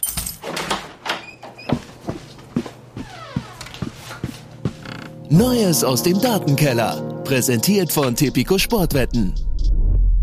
Mit sage und schreibe 5 zu 1 gewann Eintracht Frankfurt am Samstag zu Hause gegen den FC Bayern. Ist jetzt kein wahnsinnig neues Gefühl für die Eintracht, denn bereits vor vier Jahren hatte Frankfurt ebenfalls zu Hause mit 5 zu 1 gegen die Bayern gewonnen und damals war es dann auch das letzte Spiel von Nico Kovac als Bayern-Trainer. Dennoch Bayern klatschen mit vier oder mehr Toren Unterschied sind in der Bundesliga natürlich eine absolute Rarität. Seit 2000 gab es nur vier Spiele, die der Rekordmeister in der Liga mit einer solchen Differenz verlor. Neben den beiden Klatschen in Frankfurt war es das legendäre 1 zu 5 in Wolfsburg im Meisterjahr des VfLs. Ihr wisst schon, das, wo Grafitsch auf einmal zu Messi geworden ist und mit der Hacke getroffen hat. Und zudem gab es ein 1 zu 5 auf Schalke im Januar 2002. Und apropos Schalke, die Königsblauen sind auch bis heute das Team, das den Bayern in der Bundesliga die höchste Niederlage zugefügt hat. Ist aber schon ein bisschen was her. Im Oktober 1976 gewann Schalke sensationell mit 7 zu 0 in München, unter anderem aufgrund eines Viererpacks von Klaus Fischer. Wenn ihr euch jetzt denkt, was für eine Katastrophentruppe hatten die Bayern denn damals auf dem Platz, naja, so ist es nicht ganz. Denn auf der Gegenseite standen unter anderem Sepp Meyer, Kaiser Franz Beckenbauer, ein junger Kalle Rummenigge und Uli Hoeneß auf dem Platz. Die Chefs haben es also auch nicht so wirklich besser gemacht als die Spieler am Samstag. Ob die Bayern erstmals seit Dezember 2019 wieder zwei Bundesligaspiele in Folge verlieren, seht ihr dann am Sonntag im Heimspiel gegen Stuttgart live auf The Zone. Tipico glaubt trotz guter Stuttgarter Form nicht wirklich an einen Auswärtssieg und gibt dem VfB nur eine 6,7er Quote auf einen Sieg in München. Ab 18 Jahren erlaubt nach Whitelist. Es besteht Suchtrisiko. Hilfe unter buwei.de. Neues aus dem Datenkeller. Präsentiert von Tipico Sportwetten. Das wird auch schön, was da am Sonntag auf mich wartet. Sind, sind, sind gute Wochen im Moment. Also gute, gute Sonntage auf der Zone, will ich, will ich mal ehrlich sagen. Äh, da freue ich mich drauf und um dieses Spiel entsprechend vorzubereiten, habe ich natürlich auch dieses Spiel intensiver anschauen dürfen. Anschauen müssen, würden die Bayern-Fans sagen. Ich brauche eine Einordnung von dir. Ist es eine völlige Selbstauflösung gewesen? Ist es ein taktisches Fehlverhalten gewesen? Ist es eine Mentalitätsfrage, die zu stellen ist? Was ist der Hauptgrund für das, was wir ja auch in der Historie von Freddy noch einmal als besonders herausgestellt erlebt haben an diesem Samstagnachmittag? Der Hauptgrund für mich ist eine herausragende Frankfurter Eintracht von der allerersten Sekunde an gewesen eine Frankfurter Eintracht, die den Bayern das Leben extrem schwer gemacht hat und die diese ganzen Fehler, ja, das steht ja alles bei mir hier, beim 0-1 Masraui, beim 0-2 Kim, das wird auch provoziert, beim 0-3 Kimmich, okay, da kann man sagen, der war ein bisschen telegrafiert, der Pass, beim äh, 1-4 aus Bayern Sicht, Upamecano legt sich den Ball zu weit vor, aber alles dem geschuldet, was Thomas Müller nach dem Spiel, finde ich, perfekt zusammengefasst hat. Es gab hier heute eine Mannschaft, die hat äh, gezeigt, wie man aggressiven Fußball spielt und gerade in den ersten 30 Minuten uns den Schneid abgekauft. Und das fasst es für mich perfekt zusammen, denn was Eintracht mhm. Frankfurt da gemacht hat, bei der Ausgangslage, aus der sie kam, mit Pokal raus und den Niederlagen im Gepäck, das war wirklich, wirklich, wirklich beeindruckend. Ja, und bei Bayern bin ich voll bei dir. Man muss über diese Fehler sprechen. Und es ist jetzt nicht, oh, wir wurden da kaputt gepresst und deswegen sieht Masraui vor dem 0-1 schlecht aus. Das ist einfach ein kläglicher Klärungsversuch. Minjay ähm, ja, schon auch besorgniserregend vor dem, vor dem 0 zu 2, weil es eben auch nicht das erste Mal war von diesem Typen, der eine nahezu fehlerlose Saison in Italien gespielt hat, bevor er von den Bayern geholt wurde. Den Kimmich-Fehlpass hast du angesprochen. Das sind alles individuelle Sachen. Und, also ganz ehrlich, das, ähm, das 2-0 beispielsweise, dass Ebimbe dann gegen zwei Leute macht und, und ja, irgendwie ist der noch abgefälscht und neuer sieht dann vielleicht auch nicht perfekt aus, aber das ist schon dann auch ein, ein, ein glücklicher Abschluss, den sie sich erarbeiten mit dem, was davor passiert, so würde ich es mal zusammenfassen. Was man aus taktischer Sicht, wenn man diese erste halbe Stunde, die Müller anspricht, nochmal anguckt, sagen muss. Der FC Bayern hat's vor allen Dingen in den ersten 15, aber auch später nicht hinbekommen, das klassische Bayern-Spiel aufzuziehen. Und, und, das hat viel mit Frankfurt zu tun, aber ich finde das halt auch mit dieser, wie sagt Thomas Tuchel da gerne, mit dieser Schärfe zu tun, die einfach nicht da gewesen ist. Dieses, so, jetzt presst der Gegner ein bisschen höher, steht also entsprechend mit den zehn Leuten auch hoch. Wenn wir irgendwann einen Zwischenraum haben, über Sané, Musiala war ja nur auf der Bank, das wäre auch noch ein Kandidat dafür, aber sie haben ja weiterhin genug dann drehen wir uns auf und dann, dann schnappt die Falle zu, Leute, ihr habt euch zu sehr getraut, ihr werdet dafür bestraft. Ich hatte nicht einmal das Gefühl, und das ist besorgniserregend, ich hatte wenig Situationen, in denen sie den Gegner hinten einschnüren. Also wenn nicht offensiv draufgegangen wird von Frankfurt, wie gerade in den ersten Minuten, und man sich dann mal zurückzieht, dann muss doch zumindest mal eine 1 gegen 1 Situation freigespielt werden. Auch das hat es nicht gegeben, weil diese fehlende Schärfe so, so auffällig war. Und ja, natürlich gab es dann individuelle Fehler, auch, auch wenn Kimmich mit einem wirklich guten Abschluss in der 36. dann auf 1-3 stellt, aber, aber ähm, äh, sorry, das war noch ein bisschen später, ne? 36. war das 03. Genau, kurz 44. vor der Pause auf 3 ja, einstellt. Ja, Ja. genau. Also das war gut, aber es, es sollte eine Ausnahme bleiben. Ja, also wenn man zum Beispiel auf das 3-0 gucken, das ist dann auch kein glücklicher Abschluss, ne, sondern ein super überlegter Abschluss von Ja, einem jungen ja, Mann, total. über den wir gleich dann nochmal sprechen äh, werden, sicherlich äh, mit Larsson. Und dann ist ja interessant, ne? Tuchel lässt zur Pause dann Sané und Coman die Seiten tauschen. Ähm, und bringt eine komplett neue Außenverteidigung äh, mit Leimer und Guerrero für Masraui und Davis, die auch phasenweise wirklich überhaupt nicht gut ausgesehen haben. Die, die Frankfurter haben das ja mit diesem eigentlich 4-4-2, wenn du so willst, gemacht. Ne? Pacho war mehr Linksverteidiger und Knauf und Dina Ebimbe haben eigentlich eher die Schiene davor nochmal beackert. Das hat dann aber dazu geführt, dass du manchmal fast auch eine Sechserkette hinten hattest. Aber hast du mitgekriegt, dass Thomas Tuchel davon überrascht war? Und dann sind wir wieder beim, beim sympathisch ehrlichen Thomas Tuchel, der gesagt hat, sie hatten mit einem anderen System, nämlich der Fünferkette gerechnet und entsprechend hat er zumindest in den Raum geworfen, vielleicht waren es dann spontan zu viele Anpassungsinformationen, die die Mannschaft überfordert haben. Ich glaube, das darf keine Ausrede sein. Ja, lässt du eigentlich diese Ausrede gelten, die ich jetzt ein paar Mal gehört habe? Ja, sie sind ja aus dem Rhythmus gekommen, weil sie nicht Pokal gespielt haben. Da zuck ich zusammen, wenn ich sowas höre. Naja, dann gab es davor diesen Spielausfall ähm, gegen Union Berlin, aber man kann sich ja nicht die Ausrede aussuchen mit entweder es sind zu viele Spiele oder es sind Genau, zu wenig Spiele. Ne? Das, das kannst du nicht machen. Ja, also genau das ist, äh, das, das wäre auch mein Take dazu. Und was hat Thomas Müller jetzt gesagt? Übrigens, äh, Tuchel fährt nicht gern nach Frankfurt. Äh, Sechste Niederlage im siebten Spiel als Trainer äh, bei, der, bei der Eintracht. Thomas Müller hat gesagt, der Wutmotor muss angehen. Das, den Begriff habe ich tatsächlich noch nie gehört. Ja, ich weiß nicht, wie der CO2-Fußabdruck vom Wutmotor ist, aber ich kann es verstehen. Und über die Personalie Müller müssen wir sowieso noch viel reden. Die spielen jetzt in der Champions League in Manchester um, um, die, um, um die Ananas, äh, äh, wie es auf, äh, auf der Insel gecallt wird, und äh, um den Pineapple, the, the Golden One. Aber doch irgendwie auch um, wir zeigen, dass wir eine Reaktion haben. Also etwas, was wir beim BVB gesucht haben, nach einem 1 zu 5 von historischem Ausmaß, danke Freddy, braucht es dann jetzt eine Reaktion und dann kommt mit Stuttgart ein Gegner, bei dem wir wissen, was der kann. Also das, also Sonntag wird geil. Also was auch immer jetzt in der Champions League passiert, aber Sonntag, ey, die können kurz vor Weihnachten, bevor es dann noch dieses Spiel in Wolfsburg gibt, aber die können kurz vor Weihnachten entweder nochmal einen Statement-Sieg im eigenen Stadion gegen Stuttgart machen, um zu sagen, "Ü- übrigens war eine schöne Hinrunde, aber am Ende sind wir doch die Besten. Oder sie können richtig ins Wanken geraten. Das, das wird, das wird nochmal richtig schön. Aber wir wollen nicht nur über die Bayern reden, wenn die mal hoch verlieren, sondern wir müssen über die Mannschaft reden, die das hinbekommen hat. Und du hast es gesagt. Chapeau, Eintracht Frankfurt. Ja, es gibt so ein paar Fragen bei dieser, bei dieser Leistung. Ich habe ich hab ja gesagt, natürlich haben die jetzt auch nicht 25 Torschüsse abgegeben. Aber das Gute ist, wir haben ja jemanden, der diese Fragen beantwortet. Und den rufen wir jetzt an.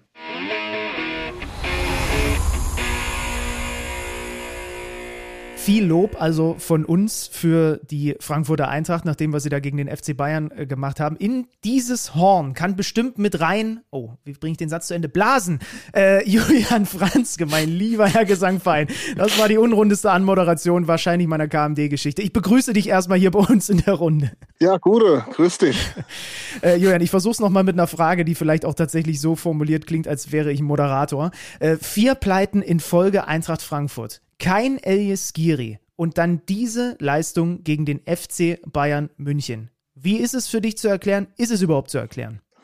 Naja, ist halt typisch Eintracht, würde ich sagen. Ja, die haben ja zu Hause eine positive Bilanz und da gab es in all den Jahren sicherlich immer mal wieder Spiele, wo man vorher äh, eher keinen Pfifferling auf die Eintracht äh, gesetzt hätte ähm, und die dann einfach positiv überrascht haben. Es war halt ein völlig, ein völlig anderes Spiel und was ich halt interessant finde, ist, dass, dass es eben dem, dem Trainer gelungen ist, ja, diese Überzeugung, die er, die er eben äh, selbst gespürt hat, halt voll auf die Mannschaft zu übertragen. Ja, dass eben trotz dieser von dir angesprochenen Niederlagen, ja, trotz dieser ja, Pokalblamage in, in, in Saarbrücken, ähm, ja, trotz dies, all dieser schlechten Vorzeichen, Skiri-Verletzungen und so weiter und so fort, viele Spiele, dass er es trotzdem geschafft hat, eben seine Überzeugung so zu übertragen, dass du das Gefühl hattest, schon von der ersten Minute an, Ansgar Knauf hat, glaube ich, seinen ersten Torschuss aus 27 Sekunden abgegeben, dass du von der ersten Minute an das Gefühl hattest, da stehen elf Spieler auf dem Platz, die hundertprozentig davon überzeugt sind, die Bayern an dem Tag schlagen zu können.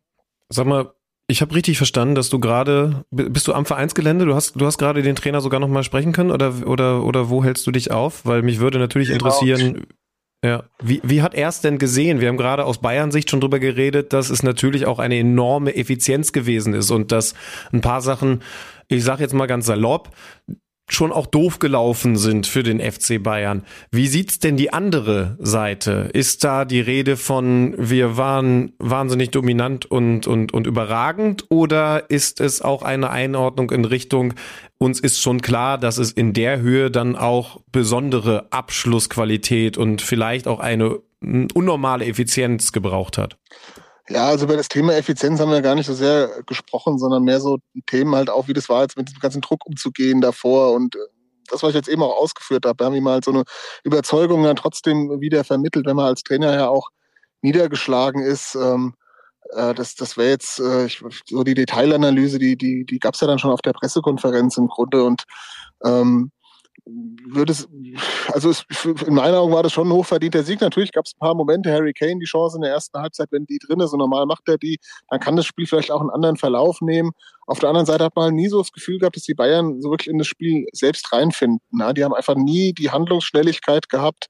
Und das hast du ja oft im Fußball so, dass dann, wenn, wenn der Underdog erstmal, und die Eintracht musste selbst erleben in Saarbrücken, wenn der Underdog erstmal gut in so ein Spiel reinkommt, ähm, dann ist es unheimlich schwierig, diesen Schalter nochmal umzulegen. Und äh, klar brauchst du gegen die Bayern Effizienz, aber sie hätten ja, wenn sie weniger effizient gewesen wären, hätten sie ja dann trotzdem 3-1 gewonnen.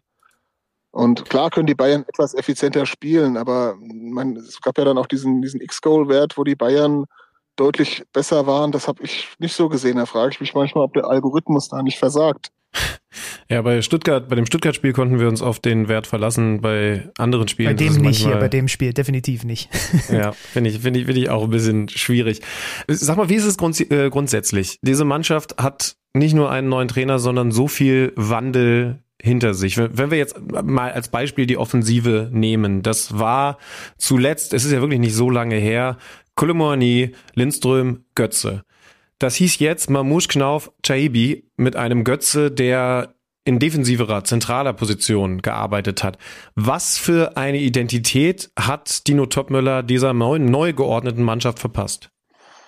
Hm, naja, also erstmal muss er sagen, wäre natürlich heilfroh gewesen, wenn, wenn, wenn da nach Kolumani noch Zeit gewesen wäre, Nachfolger zu holen oder wenn der Kolo und der Jesper noch, noch da gewesen wären. Aber hätte die Eintracht sicherlich auch sehr viel, sehr viel mehr Punkte geholt. Ähm, Deswegen weiß ich gar nicht so sehr, ob es da in dem Sinne schon jetzt die, die Identität in der Offensive gibt. Ich glaube, da müssen wir auch schon mal schauen, was sie im Winter noch holen. Ob es da noch ein äh, eben Mittelstürmer soll ja kommen, vielleicht auch ein Flügelstürmer, ähm, so dass er einfach dann noch mehr vielleicht von dem umsetzen können, was er sich, was er sich vorstellt. Also was man halt auf jeden Fall sieht, ist, dass das von vornherein in der Saison, so ging es ja eigentlich los, dass sie eine defensive Stabilität hatten und eigentlich sich ganz gut auch im Raum bewegt haben. Da hat natürlich auch Skiri geholfen, äh, äh im Mittelfeld, ja, äh, Larsson, der für sein Alter unfassbar weit ist und ein gutes Raumgespür hat. Und dann sind sie eigentlich immer so ganz gut bis zum 16er gekommen und haben dann aber zu viele falsche Entscheidungen getroffen und äh, ja, waren auch nicht genau im, im, im Abspiel. Und da gab es ja am Anfang eigentlich gar keine offensive Identität. Und irgendwann haben halt diese Automatismen dann ein bisschen besser gegriffen. Und dann hast du halt schon gesehen, hast natürlich mit, mit Larsa, mit Skiri, äh, äh, theoretisch auch mit Götze, ähm, der jetzt endlich mal wieder ein gutes Spiel gemacht hat gegen die Bayern, hast du natürlich eine sehr, sehr hohe äh, fußballerische Qualität. Ja, Chaibi, der, der eine Unberechenbarkeit reinbringt. Und ähm, äh, ja, letztlich hat dann ist dann halt Mamouche zum, zum wichtigen Faktor,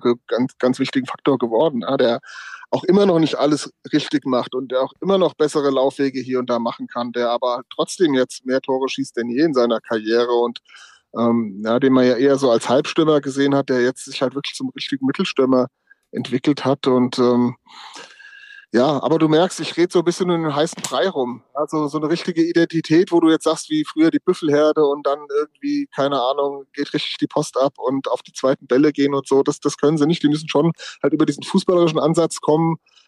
Äh, aber ich glaube, es, ist, es fehlen halt einfach noch eins, zwei Spieler vorne, um, um dann halt auch ja, eben wirklich auch noch, noch konstanter diese Torgefährlichkeit an den Tag zu legen, die sie jetzt gegen die Bayern gezeigt haben, weil das war natürlich schon ein Ausnahmespiel. Ja, aber Julian, das ist genau das, was ich so im Kopf hatte bei Frankfurt. Das bestätigt eigentlich meinen Eindruck. Ich weiß nicht, wie du es bislang gesehen hast, Benny.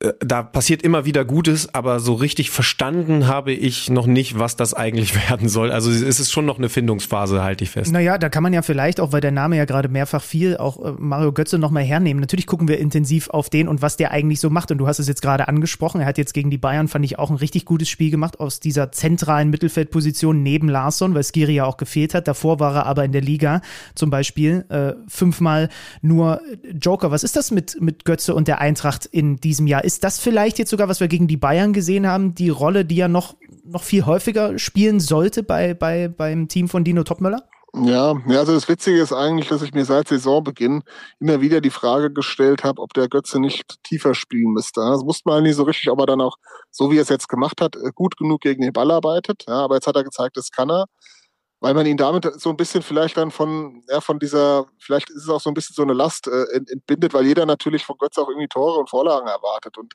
daran hat es ja bei ihm jetzt in dieser Saison schon gekrankt, ähm, weil er einfach nicht das Tempo hat und dann kommt er eben, gerade wenn er von so einer Achterposition im Halbraum ausspielt, dann, dann zieht sie manchmal raus und dann ist der Weg zum Tor sehr weit und dann hat er einfach nicht diese Torgefährlichkeit gehabt, die du eigentlich haben müsstest, wenn du so eine offensive Rolle hast. Weil gerade dadurch, dass du jetzt nicht diesen einen Stürmer hast wie Kolo Muani, der alles kurz und klein schießt, müssen sich die Tore ja auf und Vorlagen auf noch mehr Schultern verteilen. Und da war Götze einfach nicht gut genug.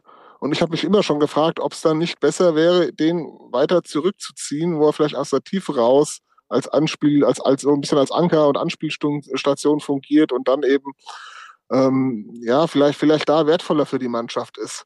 Die Frage hat sich dann natürlich letztlich für den Trainer lange nicht gestellt, weil Skiri, klar, der war gesetzt, das war der tiefe Sechser. Und Larsson hat sich natürlich so prächtig entwickelt. Ähm, der hat ja dann schon ein bisschen äh, eher auch diese Achterrolle gespielt, ähm, äh, äh, bevor er jetzt zurückgezogen wurde. Also dass er eigentlich in dieser tiefen Rolle auch kein Platz für Götze war. Und das mhm. führte ja letztlich dann auch dazu, dass manchmal gar kein Platz dann in der Mannschaft äh, für ihn war war natürlich auch Geburt des Kindes, dann hat er manchmal nicht mittrainiert, dann war er mal angeschlagen, also hat dann, ja, war einfach nicht so im Rhythmus, ja, das, das gehört ja auch zur Wahrheit dazu, also war jetzt nicht rein leistungsbegründet, sondern auch so ein bisschen fehlender, fehlender Rhythmus aus anderen Gründen. Mhm. Aber ja, bin jetzt gespannt. Er hat ja jetzt noch, noch äh, äh, vielleicht macht er jetzt auch nochmal drei Spiele von Beginn an. Mal gucken, ja, wie, wie er ihn jetzt einsetzt. Und ja, dann sind wir nach den nächsten Spielen schon schlauer, ob das für ihn wirklich so eine so eine Rolle äh, werden kann, was für die Eintracht natürlich auch äh, gut und wichtig wäre, weil Skiri ist ja auch, wenn er wieder fit ist, dann Anfang des Jahres beim Afrika Cup erstmal erstmal nicht mehr da. Insofern, da wäre es schon gut, wenn so ein Götze vielleicht aus einer tieferen Rolle mit Larsson zusammen das so gut hinkriegt wie gegen die Bayern. Stimmt, das, äh, wir müssen diesen Afrika Cup auch nochmal genauer analysieren. Da kommt auf zum Beispiel bei 04 Leverkusen ja auch eine Menge zu und das kann, das kann ein Hauptgrund Stuttgart. sein, weshalb Genau, Stuttgart, aber das kann ein Hauptgrund sein, weshalb auch Dino Topmüller weiterhin mit dieser Idee, die ich schon spannend finde, Götze da tiefer zu positionieren, weiterhin arbeiten sollte. Ich habe gerade schon überlegt, ob es dann vielleicht eine Systemumstellung braucht, dass man mit den dreien tiefer spielt, also mit einem Sechser und dann Lars von Götze als Achter. Aber erst einmal ist es wahrscheinlich eine ganz gute Lösung, Skiri durch Götze Larsson zu ersetzen, auch wenn das ein gewisses Risiko birgt. Aber ey, das gucken wir uns dann an. Julian, vielen Dank. Das hat, das hat viele Antworten gegeben und das, was offen geblieben ist, das macht Lust auf mehr. So soll es doch sein. Grüße nach Frankfurt. Alles klar, danke. Macht's gut.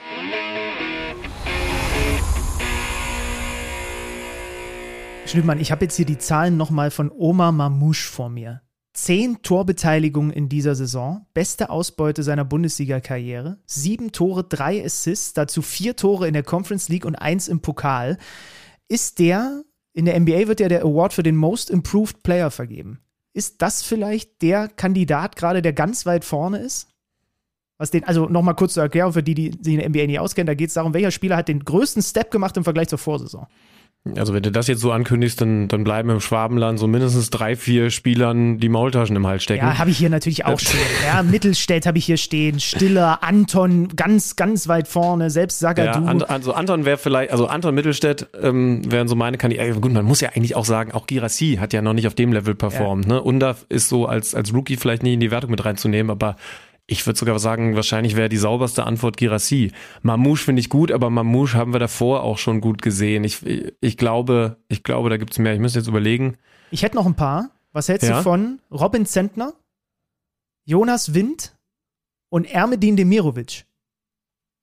Ja, ja, ja, aber da, also also da, da, da, also da lächeln noch drei weitere Stuttgarter drüber, wenn du die nennst. Da müssen, da müssen wir, da ist, da ist für mich sogar ein Mio mit drüber, da ist ein Karazor mit drüber und da habe ich noch nicht nach Leverkusen geschaut. Jonathan Tah finde ich zum Beispiel auch oh, gerade mit, ja. einer, mit einer krassen Entwicklung. Gut, ja.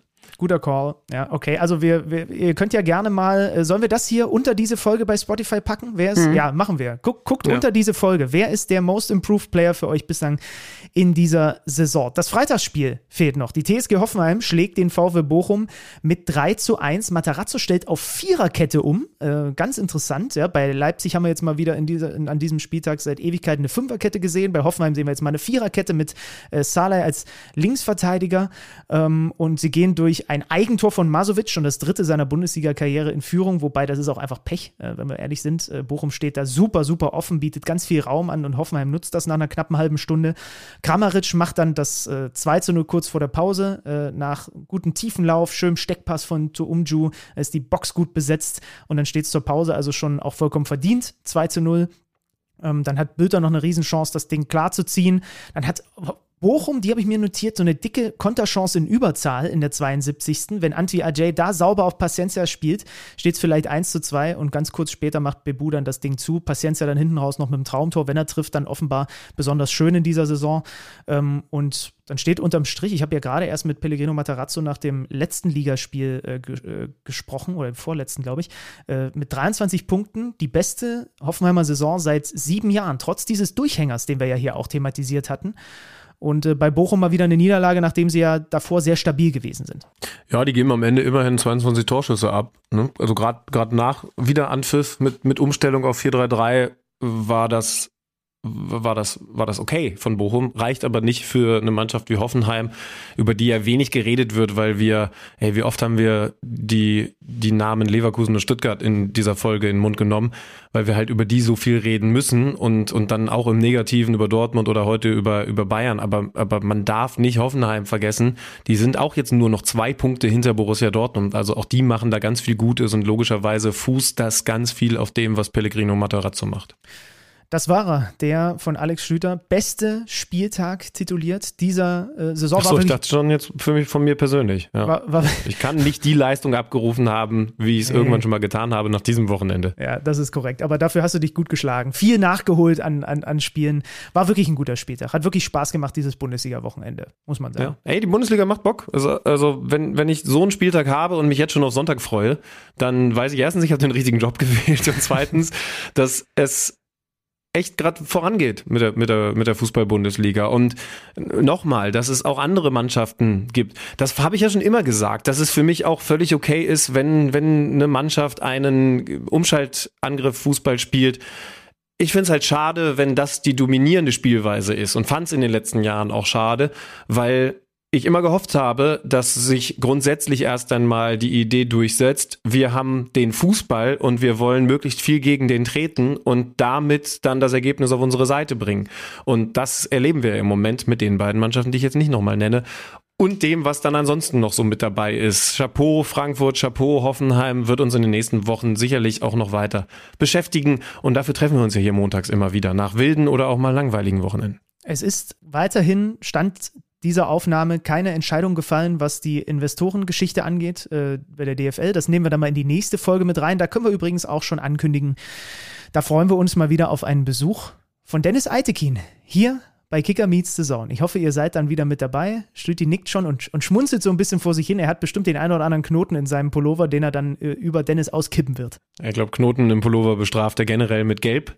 Aber auf alles weitere freue ich mich. Leute, schöne Woche euch. Wir hören uns hier schon sehr bald wieder.